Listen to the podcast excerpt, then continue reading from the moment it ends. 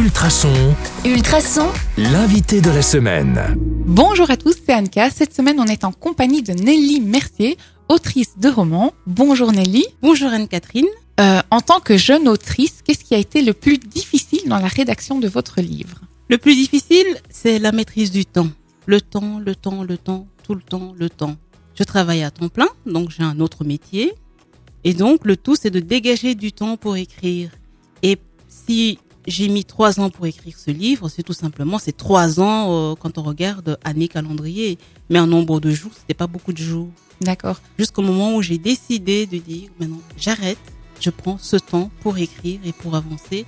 Et ça a vraiment donné un coup d'accélérateur pour terminer le livre. Parce que tout était dans la tête, il fallait que ça sorte, quoi. Exactement. Donc, je me promenais partout avec euh, mon petit carnet à écrire tout le temps, tout le temps et à ennuyer tout le monde, toute ma famille. euh, encore ce livre. Alors, est-ce que vous allez recommencer ce processus? Est-ce que vous avez aimé écrire ce premier bouquin et est-ce que vous avez euh, envie d'en faire un deuxième? En tout cas, j'ai adoré. J'ai adoré écrire et je regrette de ne pas avoir euh, pris euh, plus rapidement le temps de le faire. Et donc là, maintenant, depuis ce mois-ci, je tra- travaille à temps partiel pour me consacrer à l'écriture de mon second roman. Donc pour le moment, je suis en train de travailler sur le projet et au moment euh, que je veux mettre à l'écriture, je pense que je vais carrément arrêter de travailler même pendant un mois où je ne fais que ça. Mais Oui. pour le moment, je travaille à temps partiel pour faire mes travaux de recherche.